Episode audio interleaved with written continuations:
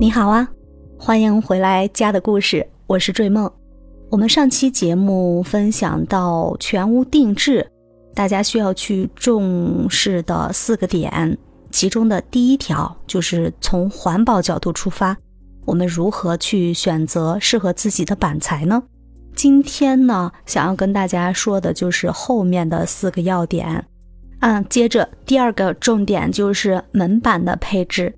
第三个是功能的设计，第四点是对于五金铰链的需求。我们从这三个角度出发，来多维度的把全屋定制这一块儿呢，嗯，帮助大家去做选择、做甄别，帮助大家节省力气。一定要认真听，甚至拿个小本子要记下来哟。之前呢，在节目里提到我为什么会把这个全屋定制。拿到软装的这一部分来做搭配呢？因为现在很多人轻装修重装饰，而我们柜体现在已经占到在家居的比例中占到一个很重要的分量了，它的体量特别的大，甚至一整面墙我们都会拿来做收纳的一个补充。这样子的话，它的门板的颜色的话，我觉得就是一个很重要的点了。嗯，它的颜色应该是深色还是浅色？是木色还是单色？呃，是要结合木门跟敞开来协调呢，还是全部拿柜门来覆盖？所以它会直接影响到我们整个嗯的空间感，还有这组柜体的颜值。所谓的个性化设计呢，也在这个门板上要去加重体现，比如说。第一点就是它的风格，你的选择的风格，如果说是具有明显的古典的这种要求的话，比如说新中式啊，呃简欧啊，法式呀，选择的门板的话，它就要根据相应的风格去决定。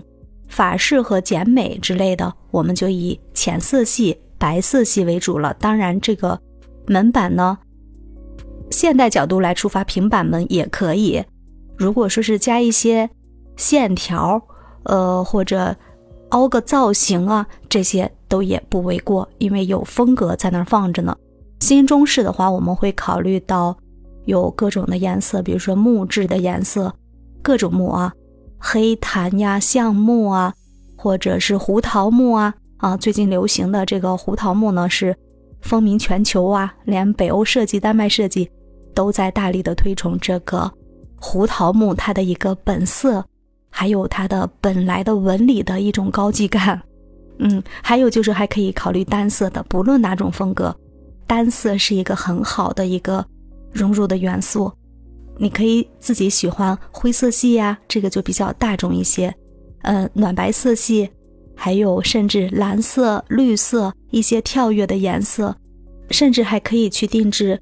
各种各样的跳跃的颜色，只要你喜欢，把这个体量控制好，就是在我们，嗯，所有的柜体的呈现中，它的门板的数量、它的面积，我们要去做控制，不能整面墙。比如说跳跃的颜色，它不能整面墙去覆盖，那种的话就会，嗯，觉得这个颜色本身就很重了，会有一种泛滥的感觉啊。所以我们还要考虑到一个耐久性。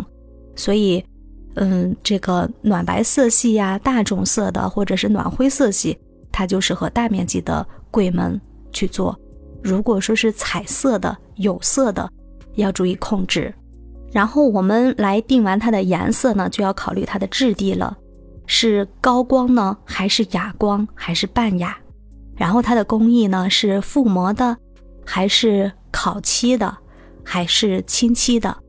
这些工艺呢，都实实在在会影响到它的造价。最实惠的，也就是说最省钱的办法，就是选择一个单体单色的这样的柜体板来做门板，这是最省最省钱的。但是它的质地呢，不如这种覆膜呀或者烤漆呀那种触感呀视觉感更高级。我们常用到的一种办法就是套色。柜体我可以用深色或者是，呃较深的单色来做柜体，因为柜体的话，深色的话是可以突出它的质地的，会有质感。柜门的话，我们来辅以浅色或者彩色或者敞开格的这样的形式，来丰富它的层次感。这样这组柜子看上去就不至于太平太单薄。提到柜门呢，不得不提的一个小零件就是拉手了。如果是明装拉手的话，大多数适配的话，比如说这种小的纽扣式的精致的铜质拉手或者古铜质拉手，它是比较百搭的。然后呢，就是黑色的拉手，它可以是通常嵌入到柜体里的，嗯，相对来说属于那种半隐形制的吧。也比较常见。如果是一体成型的这种隐形拉手的话，就要考虑到它的费用了。他们很有可能是按米来收取费用的。还有一点就是柜门背后的一个拉直器，这个拉直器吧，你不加它吧，总觉得不安全；加上它吧，觉得哎，它到底能起到多大的作用呢？所以，我们从物理办法上来避免这个柜门变形。首先，现在大家喜欢的。都是那种一门到顶的这个门板，我可以做到两米五以上的高度。这样的高度，首先它就是具有危险性的，嗯，就容易去发生变形，有这种可能性。所以说我们在柜体的设置上，就可以把它上下做一个分区。比如说下面我我们来设置这种斗柜式的抽屉，或者是放置置物篮那样的敞开格，然后上面我们来做柜门。也就是距地五六百的样子吧，再做柜门，这样子把我们高柜门把它缩减到两米之内的这样的高度。首先，它将来发生变形的可能性就很小了。如果这个时候呢，你的费用还是比较呃可观的，你就把这个拉直器再把它做进去，这样就应该能达到万无一失了，会更安全。所以说，柜门的设置的话，你看这些细节就处处会有体现。它不仅影响到整组柜子的颜值，还影响到我们的手里的预算。所以大家一定要重视起来。那最后我们再回顾一下门板配置需要来注意哪些点呢？一个就是根据风格去匹配柜门的款式。另外的话，它这个柜门的颜色的配比也是很重要的。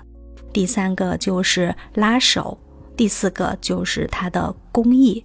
从这几方面下手，你会多维度的把我们的柜门这个部分呢，把这个环节给它做好，家里的颜值还有你的手里的预算，就可以做得很分明了。好了，这一点我们也说了不少了，我们下一期节目再来说后面的两个点。感谢小伙伴们的收听，我们下期见，拜拜。